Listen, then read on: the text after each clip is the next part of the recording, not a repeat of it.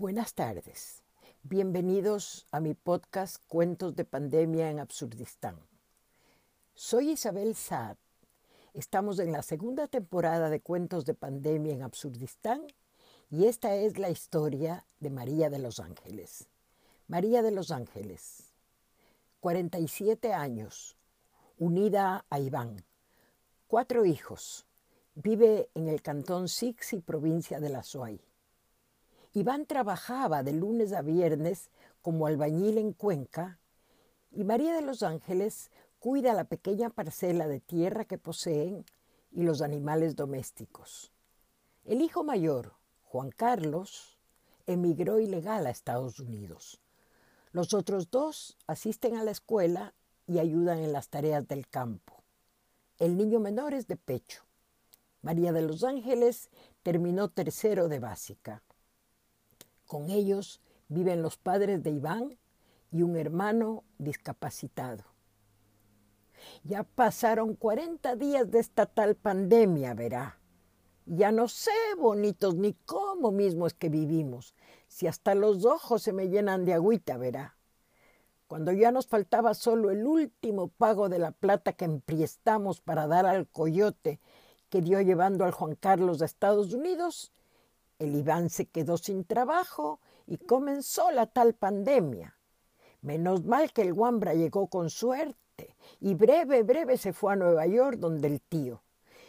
Dice que está por conseguir una pega, pero que todo es difícil, que no ha sido como pensaba, que no ha sido de llegar y conseguir trabajo, que los gringos lo miran como bicho raro y le hacen fieros y que como por ahí también hay la pandemia, entonces es más peor que de creer bonito, con los rosadotes que se los ve, con esas caritas medio aleladas que tienen y con eso de que siempre se están riendo sea de lo que sea.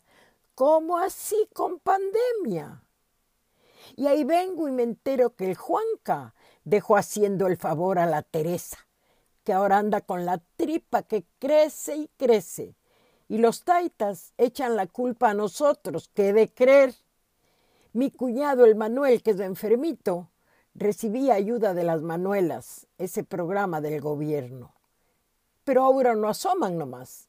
No han de poder, porque los caminos están cerrados o porque andan ocupados en asuntos más importantes, que se oye por aquí de la minería y eso.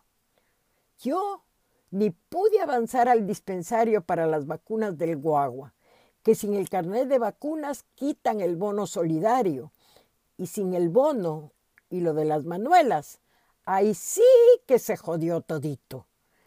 Salimos al trueque el día de feria y conseguimos cambiar maicito por sal y fósforos.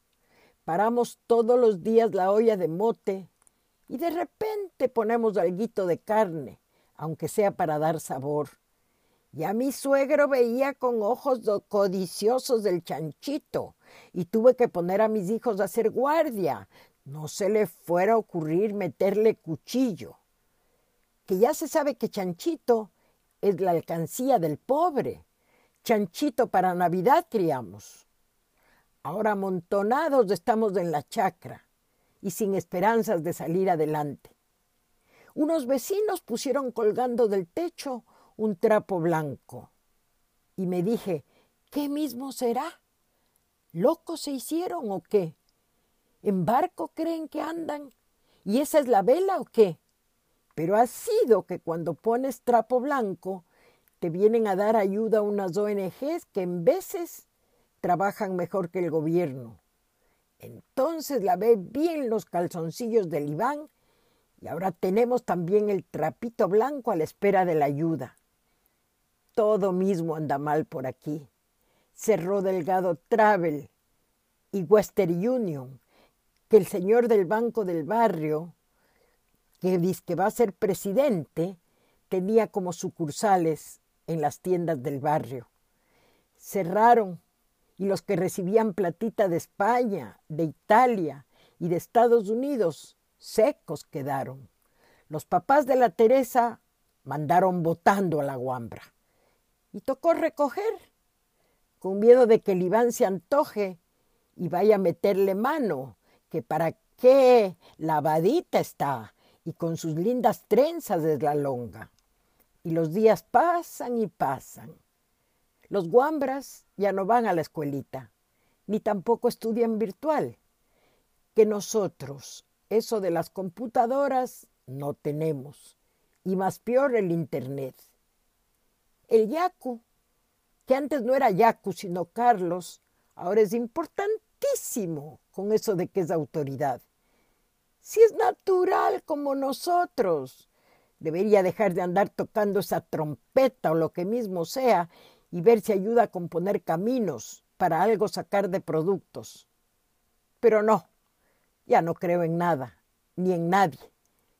Ya mismo no sé si el Juan Carlos, después de tanto sacrificio, se va a acordar de la familia que dejó y de la Teresa. O vendrá algún día como el Pablito de los Aquisela, con una gringota que ni entraba por la puerta y le hacía fieros a todos. Total, cuarenta días como cuatrocientos. Lo mismo de lo mismo, sin fin, sin que veamos qué mismo pasará y si pasará. Esto, yo me creo, remedio no tiene. Y por eso en la tardecita, cuando está paramando, cuando ya tomamos de la agüita que mata el hambre, me siento bajo la puerta a tomar aire, que todavía es gratis, y a pensar qué mismo es lo que pasará después de estos cuarenta días.